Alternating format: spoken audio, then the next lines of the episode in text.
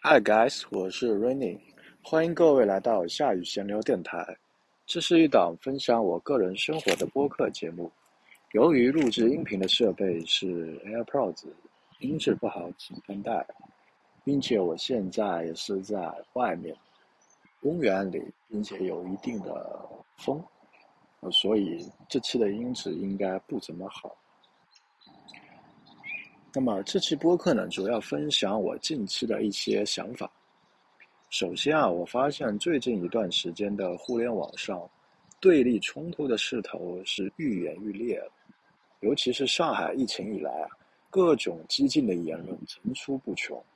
所以有了一个段子，就是说你想和某人闹掰，主要一起坐下来，大家聊一聊俄乌战争、上海疫情，或者说男女对立相关的话题。然后呢，我又看到一个有趣的现象，那就是网络上的对立体现出了一种二向性，即在陌生人的社交关系上，比方说知乎、微博、B 站等这些平台，不值几近的人呢，往往对待不一样意见的，会泼脏水、谩骂等不理智的声音非常多，而到了熟人关系网上，仿佛大家又都改头换面，比方说在互相认识的微信群里。大家都友善的、非常有分寸的交流想法，即使不赞同对方的言论，呃，也不会像在其他地方进行人身攻击等这些行为，因为这涉及到了一个熟人关系上的抬头不见低头见。同样，在一个小区业主群里，你不可能像在陌生的互联网上那样，所以这是对立的二向性。所以，当有人因为意见不合而说对方是一四五零或者敌人的时候，那可以用对立的二三线来解释。现实里哪有那么多特务敌人呢？那这些都是自己人，也就是群众内部的问题。而之所以产生对立，一定有背后的原因，而不是单纯好人和坏人的区别。就拿上海来举例，各种各样的照片、视频、音频都显示了很糟糕的现象。并且非常不幸的是，这些都不是谣言。很多在上海被封控的，人在网络上输出愤怒的情绪，有些人甚至对普通路人都进行了人身攻击。这导致在某些社交平台上面，地域黑的现象非常严重。那其实我能理解他们这些人骂事件的相关者，我觉得很正常。但他们乱骂普通人就不对了。我在这里也不想替他们洗白。但是我想，能不能多一份理解？就我们可以想象一个画面：一个年轻人在在在家乡裸辞，然后来到上海，正准备找工作的时候，突然遇到了疫情，自己被隔离在很小的出租屋内，每天没有收入，而且呢，物价比平时更高，一隔离可能就是一个多月。那么试想，在这样的环境下，有些人就会憋不住。那么他们是否会在互联网上宣泄情绪？当然，我只能多一点点的理解，因为人身攻击是不对的。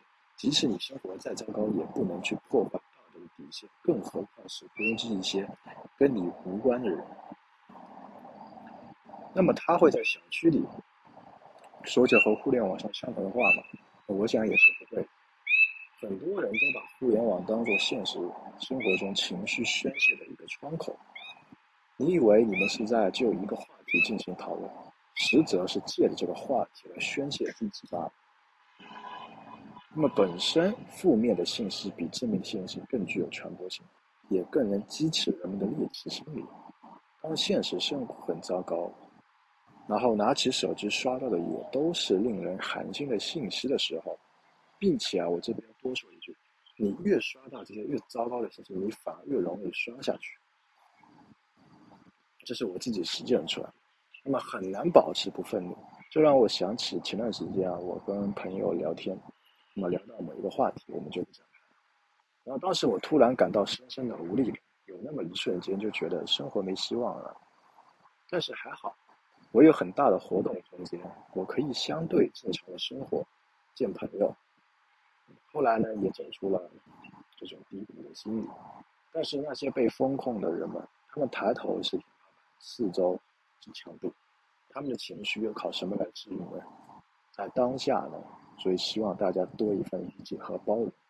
世道不易，人间不才。那么，我们接着聊另外一个话题，就是我最近看了一本书，叫《中国事部经营史》。相传这本书的作者是天涯 KK 的导师。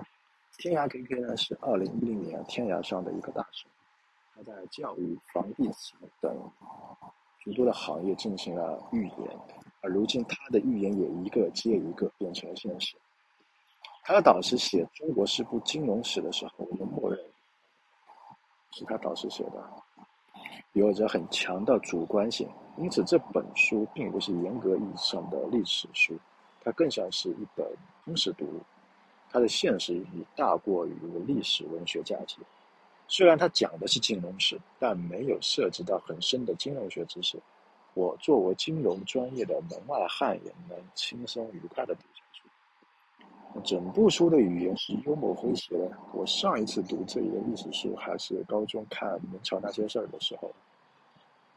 在当下的环境去读这本书，你会对于一些现象有不一样的认识。总之呢，非常推荐给大家阅读。中国是部金融史啊，它分成上下两部。那上部呢，介绍了从西周、春秋战国、秦汉、三国、魏晋南北朝。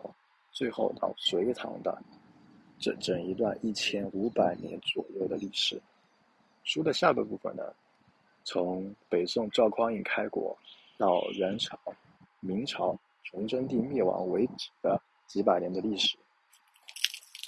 那么作者呢，从货币政策、金融政策的角度啊，去分析历代中国王朝发生兴盛与没落灭亡的原因。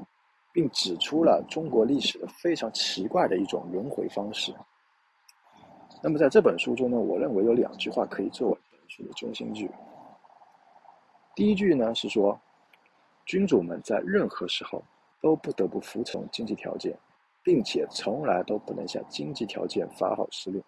当然，这句话是马克思说的。那么作者把这句话写在这本书里面。就比方说王莽新政的失败。汉武帝的币制改革等等，之后会详细的聊。还有一句话说的是，一个王朝的覆灭往往是在试图变好中开始。当我第一次读到这句话，犹如梦中惊雷啊，非常新奇。我今天呢，主要来聊书的上半部分的一些内容。首先呢，需要了解。就是中国的经济政策，直到西汉才正式的在全国范围内推广开来。之前的秦朝呢，过于短命了，还没来得及落实就灭亡了。那所以在西汉之前，各地的经济政策都有很强的独立性。我们先简单的看一下西周的经济，如果用一个词来形容，那就是无为而治。这种无为而治的金融精神，也可以用一句话来表示，那就是“天下非一人之天下，天下”。之天下也，就说天下不是周王一个人的，天下是天下子民一起共有的。那么天下既然是人们所共有的，那么天底下的权利也应该是人人所共有的。所以，当西周时候的分封制啊，血亲是一种自然的标准，也是人类当时最直接的标准，也是最公平的一种标志。那当时西周是在人们进入农耕社会还不久，生产力不是很。高的时候，大家聚在一起进行劳动和生产，进而形成了一个宗族或者部落。那同时呢，他依靠道德标准来维护宗族的稳定。也就是说，一个人不能做损害群体利益的事情，否则会把人逐出去。那么在当时的环境下，失去群体的依靠，一个人生活相当于等死。所以在西周，上至周王，下达普通百姓，都被道德约束着。周王的高贵。是贵在有尊严、责任、勇气和自律。历代周王的农耕劳作必须亲力亲为。战场上呢，一马当先的也不是命运悲惨无力，而是头顶桂冠的周王。包括在对待前朝问题上，开国之君往往会对前朝也要网开一面。那即便是商纣王的儿子周王，也允许他保留封国。至于后世的开国皇帝对待前朝余孽赶尽杀绝的态度是完全相反的。在那个年代，对于权力没有约束的西周，王德是统治者最后的底线。那这种统治者对于上天的畏惧，使得这周王朝可以延续近千年。那这边是把西周跟东周完全算进去了，那绝对不是后面的那么皇帝轮流做，明年到我家的这些强盗逻辑。与后世繁杂的金融货币现象相比啊，西周的金融表现非常简单，但也最能诠释金融的本质，那就是诚信。所以诚信是贯穿了整个西周的经济，包括道德上。那么到了战国时期，情况就不一样了。正是在这个时间点上，出现了一个戕害中国两千多年的人，这个人叫商鞅。那么商鞅呢，他原名卫鞅，他原先是魏国人。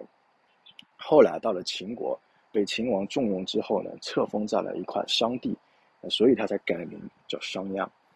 那么大家知道商鞅是因为他的商鞅变法让秦国崛起，最终统一六国。而他的变法具体一些内容，可能有些人不太了解。用一个词来概括，那就是重农抑商。我们先来说一下抑商，就在战国时期，社会阶层已经可以划为士农工商四大类了。那其中商人是最不听话的。因为商人追逐利益，四处流转，所以必须要抑商。那么主要有三条：首先不能交易粮食；第二，提高商税，让商人经销的商品无利可图；以及第三条，进一步降低商人地位。那么通过这三条呢，秦国就杜绝了贸易。当时经过商鞅变法以后，秦国范围内没有了贸易。那没有了贸易，就相当于没有了货币。也就杜绝了老百姓手里有了货币，那国家的财富呢，就能集中于秦王一个人了。所以，然后我们接着来看一下重农，因为农民依赖土地，最缺乏流动性，所以呢，也是最好管的一批人。而这边的重农也不是说重视农业，而是重视管理农民，啊，是在管理农民。史书记载，商鞅给国内男丁每人一百亩土地，但我们这边先别歌颂商鞅，也不要为老百姓高兴太早。实现了所谓“耕者有其田”是有前提条件的，那就是富贵之家必出军功。那所谓的军功呢，就是士兵啊，砍敌人一颗人头，那可以换五十亩土地。反之，如果一个五人小队没有砍掉敌人的脑袋？队长就要交出子弹来。而为了抢五十亩地，士兵内部也会自相残杀，毕竟那是五十亩地呀。所以当时在其他国家还在信奉社稷为重、民为本、君为轻的时候。秦国的这一套丛林法则，让黑云般的秦军嚎叫着冲向其他六国。但这是，但这套逆淘汰机制，只要不是傻逼都能看出灭绝人性的本质。所以，即使是老实人也想逃跑去投奔在六国的其他亲戚，但这是不可能的。商鞅有很多种办法整死胆敢跑路的人，包括但不限于利用户籍制度剥削农民。因为商鞅变法的时候。他设立的郡县制是替代了原先西周时候通过诸侯、通过宗族来控制人的方式，所以当时农民已经是向直接的向统治者纳税了。然后还有像灭绝文化，然后诛九族，那诛九族也是商鞅发明的，那等等的，总共有九条整人的措施。所以啊，法家更像是罚家、惩罚的罚。然后让我们来简单的概括一下商鞅的政策，就是把。原本属于你的东西夺去，然后呢设置条件，满足条件，再把原本属于的东西还给你，然后呢你还得感恩送德。啊，如果没有满足条件，他就会狠狠的惩罚你，你的东西就不要想要了。那么因为能活命就已经不错，所以不是有脑子有缺陷或者天生的残暴者，看商鞅写的《商君书》，绝对会是你脑溢血。怎么有人那么坏，身居高位？不想着带领人们致富，而是想着如何惩罚剥削治下良民。所以，再有钱的秦朝，也只有秦王有钱。那么，关于秦二历史，其实是一部非常愤怒的历史。我们就先告一段落。从后来嬴政灭六国算起，统一的秦朝也就只存在了十四年。嬴政所有的子孙都被灭族了，那可谓是罪有应得。当然，他的子孙是无辜的。刚刚说到。中国经济政策直到西汉才正式的在全国范围内推广开来。西汉初年的经济是一片凋零的，就连堂堂的皇帝，连四匹白马都凑不齐，那大臣都要坐牛车上朝。这要有一个 起因，那就是因为西汉初年的时候，刘邦建立天下没多久，他推行的是郡国并行制，当时楚汉之争的时候，刘邦底下有非常多的功臣。那么在建国以后呢，刘邦就封了这些异姓王很多的国家，叫诸侯国。然后呢，他们向刘邦纳税用的是假钱。所谓的假钱呢，就是把原先秦朝各地的铜钱的重量缩水了百分之九十。那么这边大家要需要一个常识，就是古代之前用的是金属货币，而金属货币呢，它有一个重量，就比方说我有多少铜，多少多少其他的金属，重多少，它有一个本身的价值，它这个本身的价值和它的面值，按理来说是差不多的，那这样呢，这个货币才显得合理。但是当时这些诸侯王，这些异异异姓王，把铜钱质量缩水了百分之九十。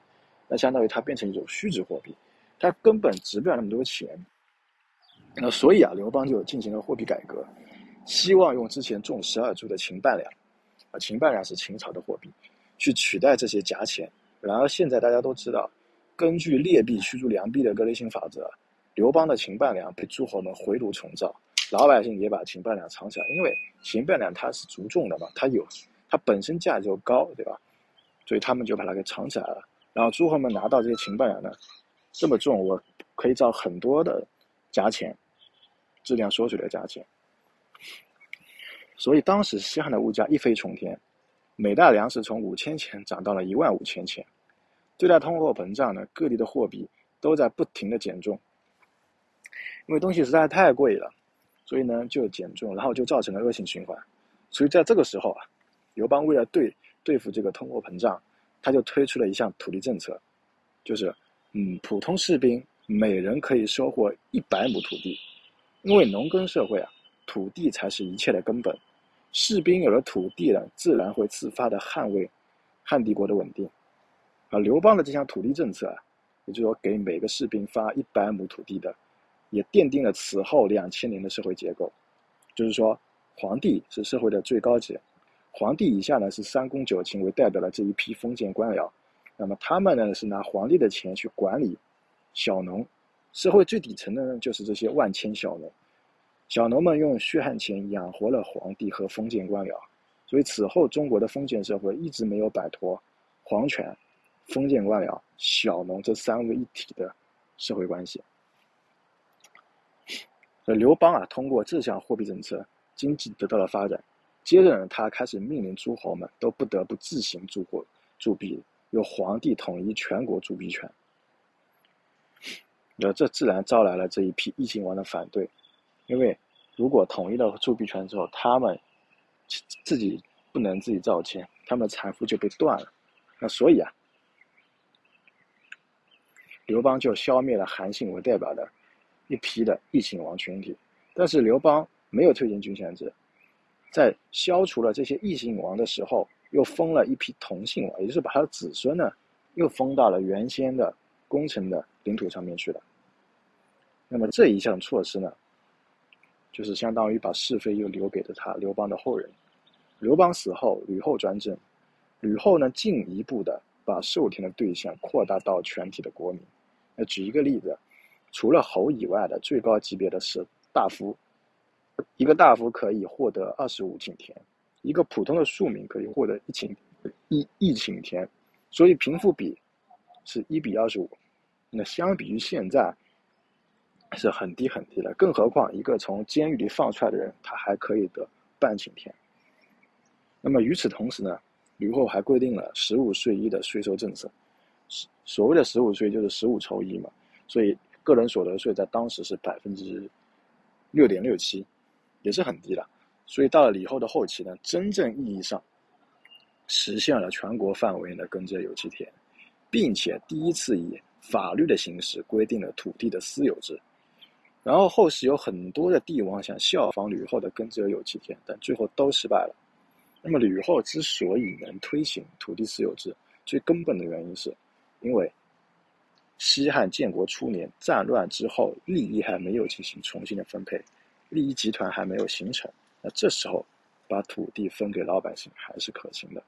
那么到后来，包括汉武帝之后的几代君王，他想再这么做就很难了。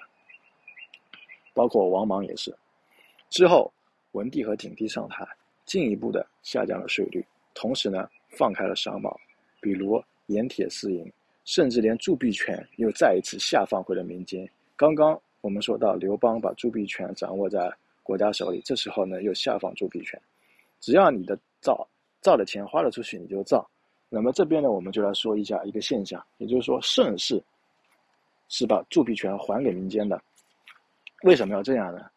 刚刚我们提到了，古代用的是金属货币，然后金属货币它原先所需的金属量是一种稀有资源，如果单靠国家造货币，它满足不了经济发展的需要，对吧？也就是说货币不够用了。如果单靠国家造的话，那这时候如果经济要发展，那么在盛世，国家会把铸币权交给民间，让老百姓自己去造。我试想啊，如果货币不够，那么就会造成通货紧缩。那通货紧缩无疑是一件非常恐怖的事情。那么同时呢，文帝也采用了非常聪明的方法来对付刘邦留下来的烂摊子，也就是说这批同姓王。然后他规定啊，就是每个诸侯死后呢，土地要平均的分给所有的儿子。这真是太坏了！经过几代人呢？诸侯国肯定就像温水煮青蛙一样被吃掉了。而随着诸侯国的消灭呢，汉景帝上台后，又用封建官僚去取代诸侯。这时开始，汉帝国的封建官僚集团势力开始成长了。刚刚我们说到，社会的体系在刘邦那时候已经奠定成了皇权最上面，然后封建官僚在中间，然后封建官僚去管理底下的小农。那如果啊，封建官僚的权力太过于庞大，那么它向上会压迫皇权，向下呢进一步压榨小农，这在后面的历史中，无疑都体现着这个现象。那么在之前呢，皇帝与诸侯之间的压力是一种双向传导机制，也就是说，如果皇帝的政令是对底下我诸侯国不利的，那诸侯这个王为了自己的利益可以夺回命令，那么压力传导到最末端的小农就会逐步的衰减。而封建官僚呢，是一种压力单向传导机制，压力只能逐级的向下传导。封建官僚不但不会分散压力，而且会为了自身的利益扩大这种压力，这样压力传导到最后的小农，会变成几何级数的扩张。也就是说，这批封建官僚嘛，是皇帝任命的，而历来的权力都是直接是对来人负责的。啊，之前的诸侯国嘛，他必须要顾及到我本国的利益。而现在呢，这批封封建官僚，他要中饱私囊，不顾底下人民的感受了。那么与此同时呢，在这一时期，汉帝国再一次收回了铸币权。那这一次就导致了吴王为首的七国之乱。在摆平叛乱之后，文景之治彻底的形成了。那么之后，汉武帝上台开始北击匈奴。那么这边要说一个前期背景，也就是说，西汉初年，包括文景帝两朝时期啊。匈奴是一直在骚扰中国的边境的，甚至刘邦死后，匈奴当时的单于呢，就是匈奴的头头，他给吕后写了一封信，就说你这个老公刘邦刚刚死掉，那我呢也恰好单身，你呢也要守寡，那不如啊，你嫁到我这里来，呃，这种侮辱性的书信。但汉朝前几代的君王都忍辱负重忍下来，那么到汉武帝这时候开始了，他派了卫青、霍去病，大家都知道的名将，去把匈奴呢。赶到了西欧，收复了河套、河西、河套等这些地区，但与此同时，对匈奴的战争呢，也消耗掉了汉帝国前几代积累下来的财富，一瞬间又没了。钱没了之后怎么办呢？汉武帝开始推行一项货币政策，比如推行出一种皮币。所谓的皮币，说的难听点就是一块破布嘛，而这玩意儿居然值四十万钱。这让老百姓是傻的，大家都不买账。所以一年之后，皮币包括他之前。与皮币同时推出的还有白金币。所谓的白金币虽然名称很好听，但它就是一种减重的货币。它甚至是用一些乌龟壳啊这些来替代原先金属货币。那这些刚刚我们说它都是属于虚值的货币，它原先根本就不不值这些钱。那不像现在我们的纸币，它是由国家强大的信用作为背书的。而当时古代国家的信用完全是靠统治者的暴力的这种行为的，所以。推行一年之后，这些皮币啊、白金币啊都被废除了。那汉武帝呢，正式的开始推行了五铢钱。那五铢钱是大有名气的，汉西汉五铢钱。所以呢，汉武帝第一次在中国历史上统一了货币。所以汉武帝的第一次货币改革的失败，之前推行的皮币啊、白金币这些，那可以用我上面的话来解释，那就是君王在任何时候都不得不服从经济条件，并且从来都不能向经济条件发号施令。那么，随着对匈奴战事的不断推进啊，汉帝国钱又所剩无几了。那么，在这个时候啊，汉武帝他推出了一项政策，说的好听点叫政策，说的难听点就是抢钱。只不过呢，这一次他抢的是富人的钱，因为创造财富啊，永远比抢抢劫财富要困难。那么，汉武帝的这项政策在历史上被叫做捐集令，也就是说，他向每个富人要求捐出自己财富的百分之三到百分之五，这是一项无缘无故的措施。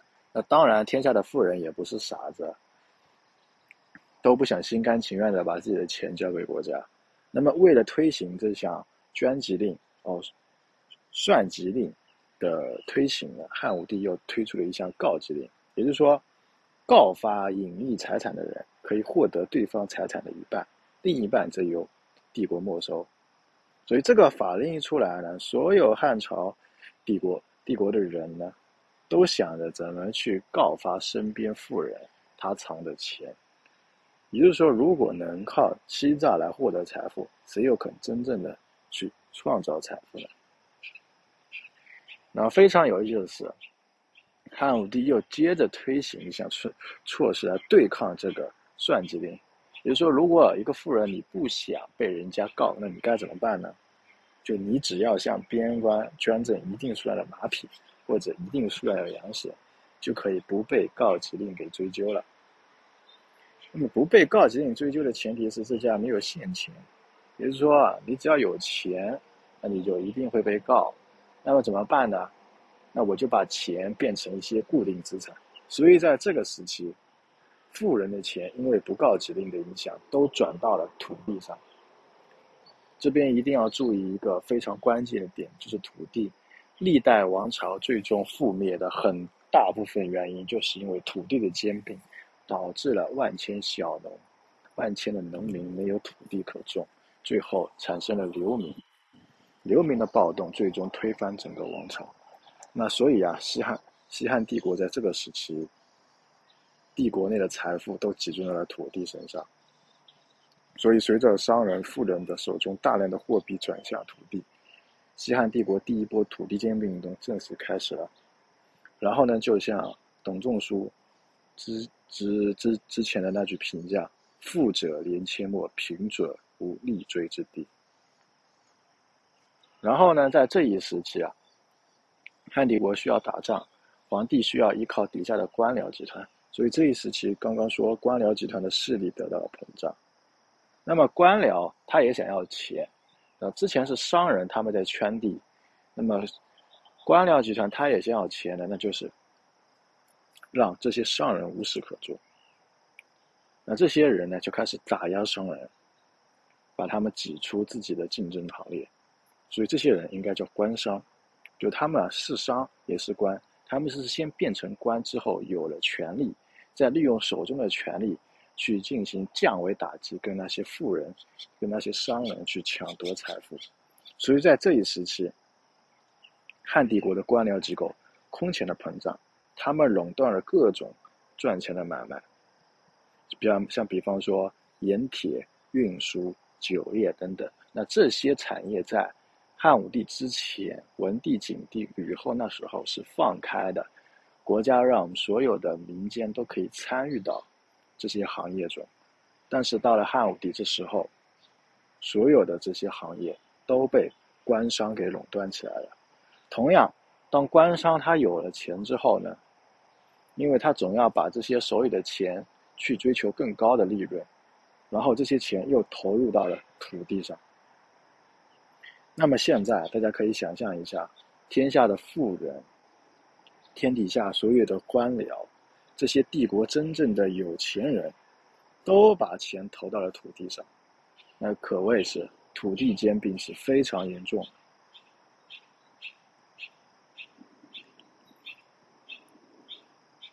那所以啊，汉武帝到了后期。他也意识到了这种土地兼并的非常严重的现象。但他当时已经老了，他无能为力，他就颁布了一道历史上最著名的轮台急诏，就是他反省自己的过失。这是历历代以来第一位皇帝通过预诏的形式来反思自己的过错。但是很可惜的是，已经为时已晚。汉武帝在颁布他的轮台急诏过后两年，他就死掉了。那么他就把这个烂摊子留给了他的后人。那么当汉武帝死后啊，整个汉帝国物价飞涨、通货膨胀的现象非常严重。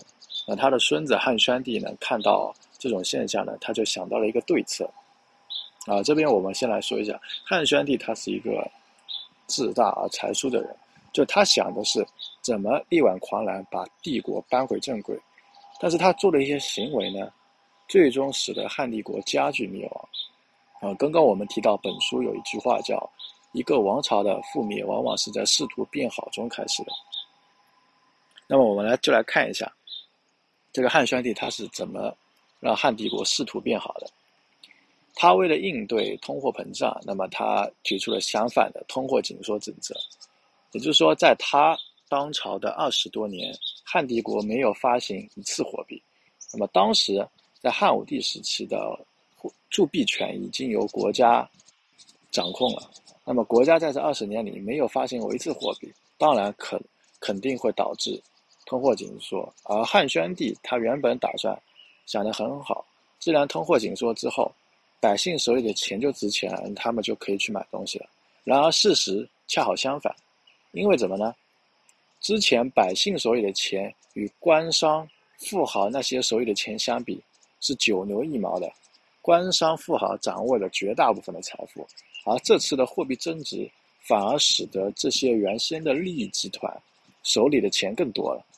而他们呢，又把手里大把的钱去投资到了土地上，所以它加剧了土地的兼并。之后，汉宣帝也好，还是汉宣帝之后的几代君王都没有能成功的阻止西汉的覆灭。最终呢，西汉大地出现了流民，流民的暴动推翻了西汉的王朝。之后呢，王莽上台。那王莽虽然在历史上啊被很多人骂，但他作为有抱负的儒生，他是希望去改变国家现状的，并且他也。发现了国家之所以灭亡的原因，就是说中间的这批官僚集团势力太过于强大了，向上呢威胁到了皇权，向下呢让百姓流离失所，没有土地。那所以他之后推行的政策都是在针对中间的这部分官僚集团，让他们把手里的钱全交出来，返回给底下农民。但是他也没有成功。我们就来看一下他的具体的措施。王莽接着呢，又一次对货币进行了改制。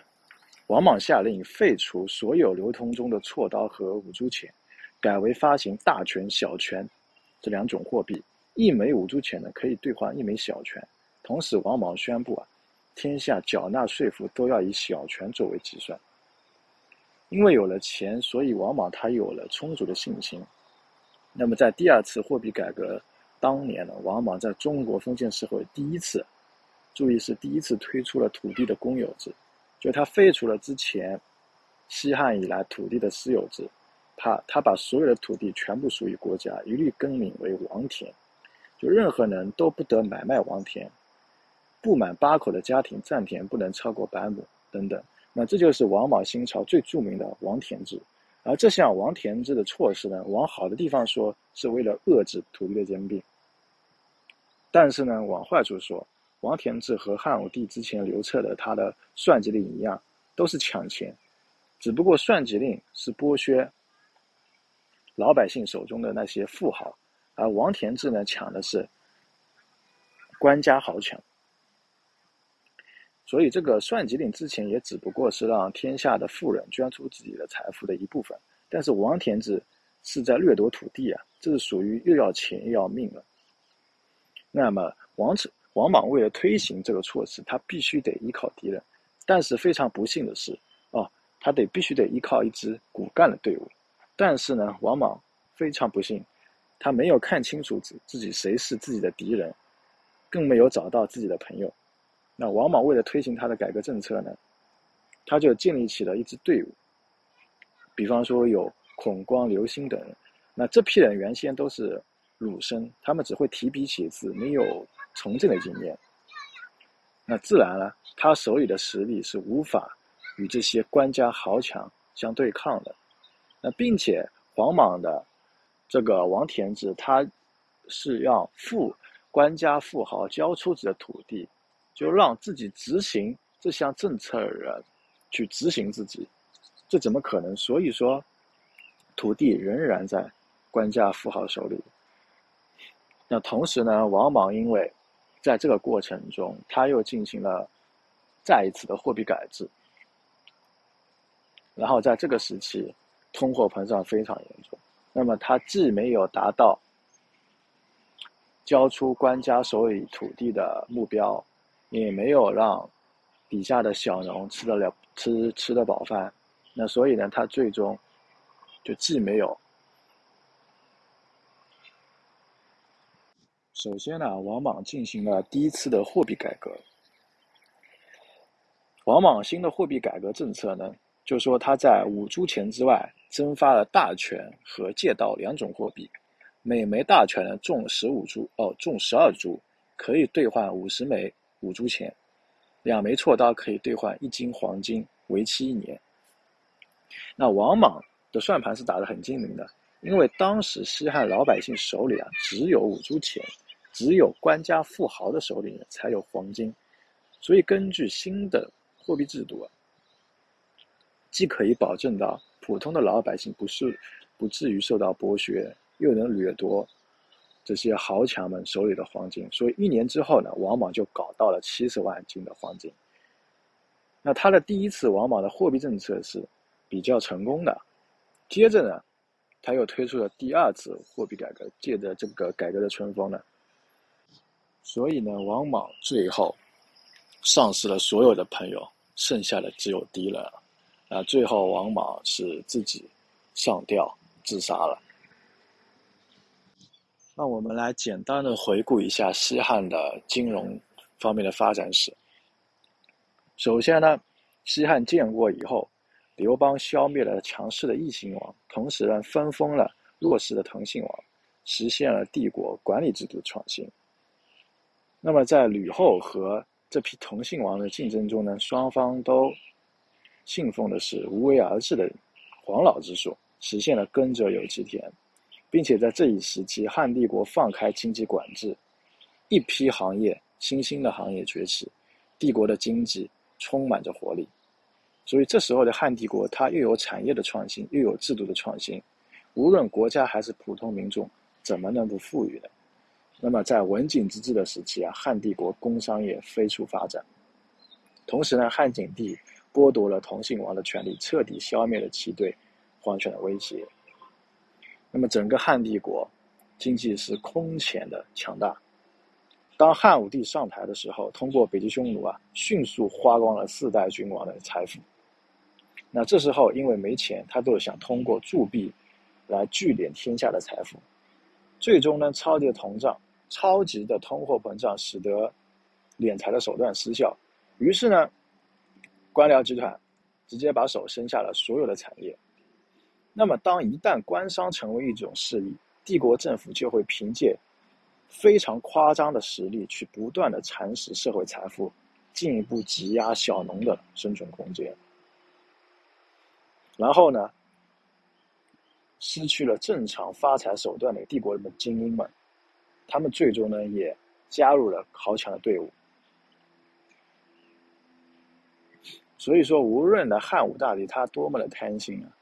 只是在某一个时间点上面，社会财富的总量是有限的，也就是说，马克思所谓的必要劳动时间，社会最底层必须要能维持自己和家庭的生存。所以，整个逻辑就是，帝国中的官僚啊，抢占富人的产业，富人们把小农从土地上挤压走，封建官商呢，又进一步从土地上挤出富人。然后富人中的有一些强者成为了黑势力，小农呢最终变成流民。那最后的结果就导致了国弱民贫，唯独官富。所以整个汉朝的历史可以说，从一开始的无为而治，经济得到了发展，最后呢，因为外部匈奴、外族的入侵，导致国家的对外的战争，打光了积蓄，没钱，然后在这个过程中，中间这批官僚。他们手里的权力、财富空前膨胀，挤压了底下万千小农的生存。最终呢，因为土地兼并，小农变成了流民，变成了部曲。最终，国家被内部的叛乱所瓦解。这是整个西汉从繁荣到兴盛，它背后的经济上的一些变化。接着呢，我们来看一下东汉的历史。我们简单的来说一下东汉，它的历史在某种程度上是与西汉刚好相反的。西汉呢，我们说它是由于北击匈奴，虽然打赢了对外的战争，但是对内啊民生凋零，最后内部发生了叛乱，导致了西汉的灭亡。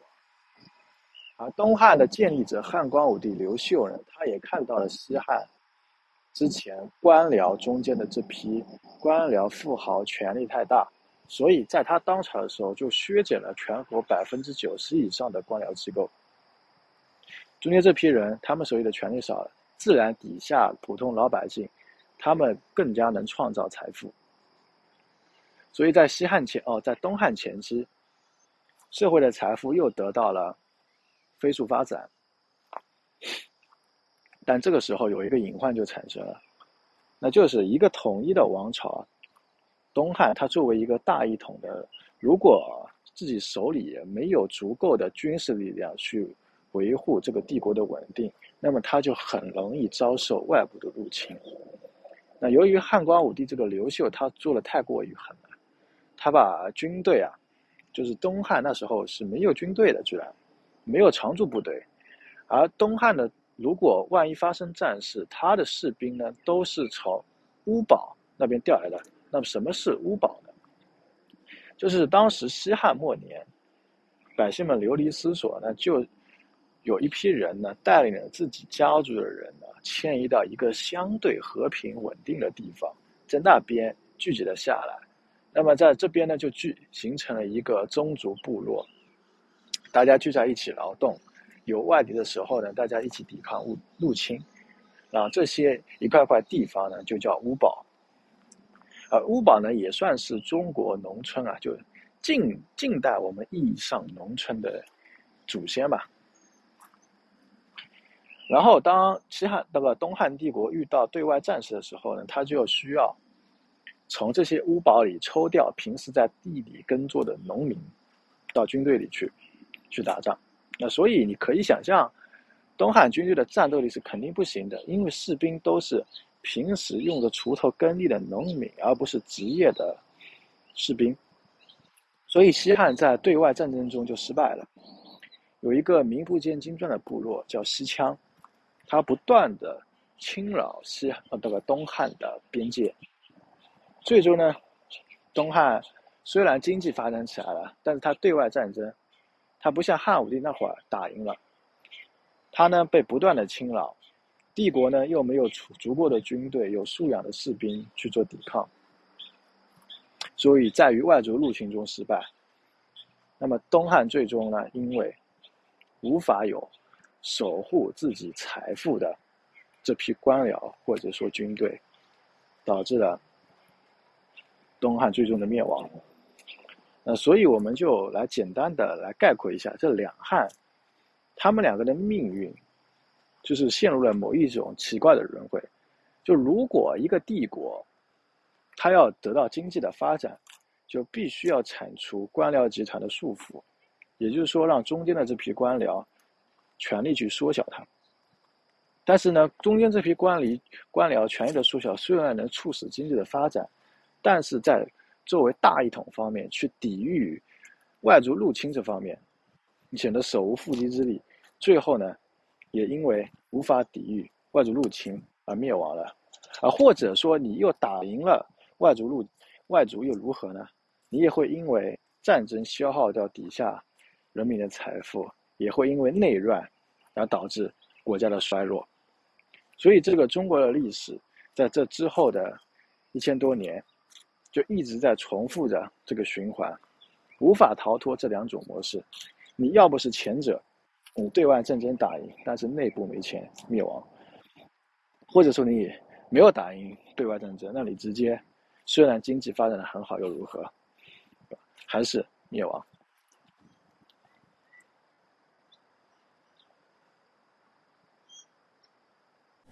所以，西汉和东汉的这两段历史是比较典型的，可以反映出。国家的货币政策和金融政策决定了一个王朝在一定时间内的走向。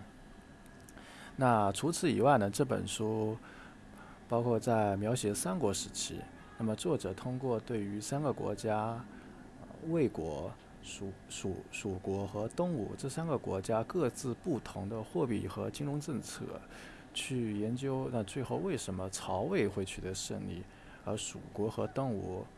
被曹魏吞并。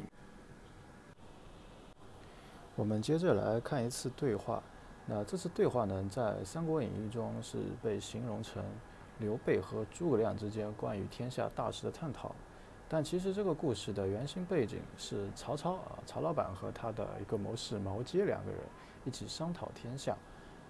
那么这是这这次对话中啊，也不是要怎么去平定天下啊，不像《隆中对》描写的那样。一个最重要的一点是，谋士毛阶啊建议曹操实行境内屯田制。什么叫屯田制呢？就是说啊，曹操啊给流民每五十人为一屯，一屯是一个那个概念词，春夏耕种，冬秋操练。那屯民如果使用官家耕牛，也就是说抢来的牛，那么收成呢是需要与官家四六分的。如果屯民用的是自备的耕牛，则只要与官家五五分成。那么我们想一下，之前西汉的时候，吕后那会儿是十五岁一，那么到了现在是五五分成。呃，现在看起来好像很高，但其实现在三国时期是战乱年代，那它对比其他的袁绍啊、其他诸侯，这个五五分成是显得已经很少了。那这样的话呢，曹操就可以获得土地，因为在战乱年代啊，金钱其实不是很重要，关键的还是你得有粮食，得吃得饱饭。钱再多，你买不到粮食，这也不行。所以经过这个屯田制呢，曹操在这个魏国的经济啊，可以得到非常大的发展。所以相比于其他的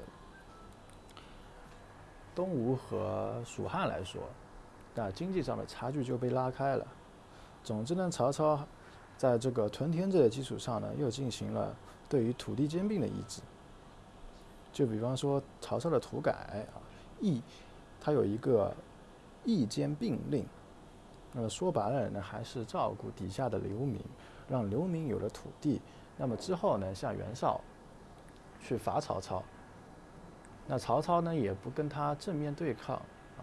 曹操那个袁绍进入曹操领地一年内啊，曹老板一直采用的是游击战术，那敌来我跑，就这么拖着拖着呢，直到曹操啊发现了袁绍的粮草大营，那打赢了这场战争，那么曹操呢也一举成为北方最大的一个诸侯了。所以，像曹老板的这种行为，不管是土地改革还是屯田制，这必然会危及到北方原先的这些贵族的利益。那所以，曹操在留给历史上的印象并不是很好。那就跟王莽一样，王莽的三次货币改革的矛头都是指向的是贵族，而我们的历史呢，往往都是由这些贵族集团他们书写的。那像超莽，超莽在京剧里就是一个骂人的一个非常坏的一个形象，啊，这也是事出有因。那所以曹操经过他的休民生息的这个政策啊，北方的经济就一跃而起了。那么之后啊，所以这本书它有很多史料上啊可能不一定正确。他说曹操甚至为了发展北方的经济，放弃了荆州这样。那我觉得这虽然是作者的主观臆想，但是这也恰好说明啊，这本书它的现实意义是比它的历史价值是要大的。那么与此同时呢，东吴它也推行了一项货币政策。那么孙权呢，在他的土地领土内推行了一次币制改革，推出了一种新的货币，叫大权五十。就是说，这个大权五十啊，在东吴的地盘上，它的兑换比例是一比五十。但其实我们说，它金属货币，按理来说，它原先的重量、它原先的价值跟它的面值应该是差不多的。但是这个大权五十明显是一种虚值的货币，它不值那个价。那所以这项政策东吴推出来以后，也只能在东吴自己的领土上实施。毕竟你能管的只是底下的老百姓。那么孙权原本是打算用这个大权五十跟曹魏去做生意，那这样人可以抢夺曹魏之前原先的货真价实的货币，而把这个虚铸货币卖给曹魏。但很显然，他这个想法非常幼稚，因为他这个信用背书完全没有对于大权武士而言，所以他在曹操的地盘上。与这五铢权的比例还是一比一，对吧？因为在曹魏的地盘上，你东吴、你孙权的军队又管不到我，我照样一比一的话，这本身就值这个价。那所以这个结果就是，曹魏老百姓呢，把拿到的大权五十，因为一比一嘛，拿到了大权五十，然后再到东吴的地盘上去消费。就相当于在东吴的地盘上，一枚大权五十要抵五十枚五铢钱，这可是孙权自己规定的嘛。那所以大权五十在发发行了一年之后就被迫停止了，相当于曹魏老百姓在空手套白狼啊！这一切呢都是孙权他自己惹的锅。那由此对比啊，东吴的货币政策与曹魏的货币政策是两个截然不同的局面，这也可以一定程度上解释。那东吴为什么最后会失败？然后我们再来看一下蜀汉。我们在《三国志》里呢，刘备始终是作为一个正统的形象，汉室后裔。但是刘备他发行的货币呢，也跟孙权差不多，他在境内发行的是一种非常虚值的，甚至比孙权的大权武士还要不如的一种货币。刘备发行的货币呢，叫直白五铢，就最初重量是十克左右。就是原是约是原地这个原属地五铢钱的三倍，但是它却要以一百枚蜀币来，一百枚当地属地的五铢钱来卖，说白了也是一种虚值的货币，相当于它的重量只是它的三倍，那么却要一百倍来卖，那货币贬值了百分之百，贬值了三十三倍嘛，三十三点三倍，那所以这无异于抢劫，然后刘备抢劫依靠的也是他。有暴力行为，因为你在古代去讲什么国家的诚信作为背书，这是不可能的。那么到了刘备死后，诸葛亮北伐，那诸葛亮推行的货币呢，更是那种类似于东汉时候的小钱，甚至比小钱还要不如的虚值货币了。那所以在这本书里呢，就把蜀汉在经过刘备的经营之后。的衰落与他刘备入蜀之前的繁荣昌盛啊，进行了一个对比，然后得出一个结论，就是诸葛亮北伐也好，还是刘备掌权，那都是对蜀汉蜀地人民的剥削。那么最后呢，蜀啊，蜀国因为呃几次的北伐战争嘛，经济上也入不敷出了，那最后也打不动嘛，被北那个北魏那那个曹魏消灭了。所以很多地方，作者通过这种货币政策或者经济政策的角度去看待整个历史上的影响。所以我们可以简单的来概括一下：如果想让国内经济得到发展，那首先啊，的铸币权是应该重回民间的啊。包括曹操那会儿，曹操的铸币权也是在保留在民间的。不仅要把铸币权留给民间，同时呢，也要让治下的百姓呢都享受到均体，也就是耕者有其田。然后这个时候啊，国家的所有的产业都是交给人民自己去经营的。那这个时候国家就会蒸蒸日上了。然后到了盛世或者盛世之后的一段时间。那国家往往会发行一些虚值的大额的金属货币，而这些大额的金属货币正预示着这个王朝也命不久矣了。说白了就没钱了。所以在盛世，民间私铸货币，但是到了王朝衰落的时期呢，国家发行一些大面值的货币，这是一个国家的经济政策上所表现出来的兴盛与衰落的现象。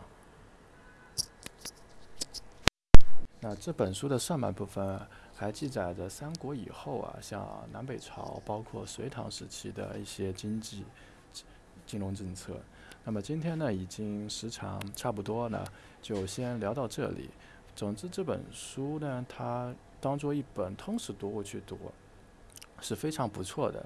但是如果要一定考究的心态去判断它的史料是否正确，那我想应该能找出很大的错误。那么今天就到这里，谢谢大家，拜拜。